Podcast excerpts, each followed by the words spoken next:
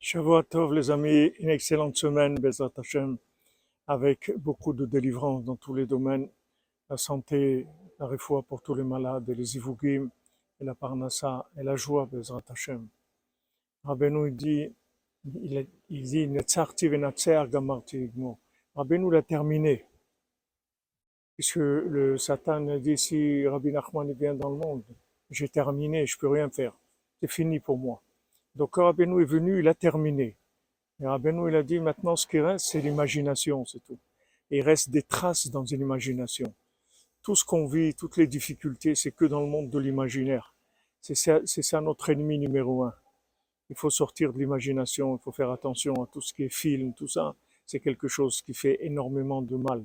Mais sachez que tout le mal qu'il y a aujourd'hui, il est imaginaire. Parce que Béhémet, c'est terminé déjà. On a terminé.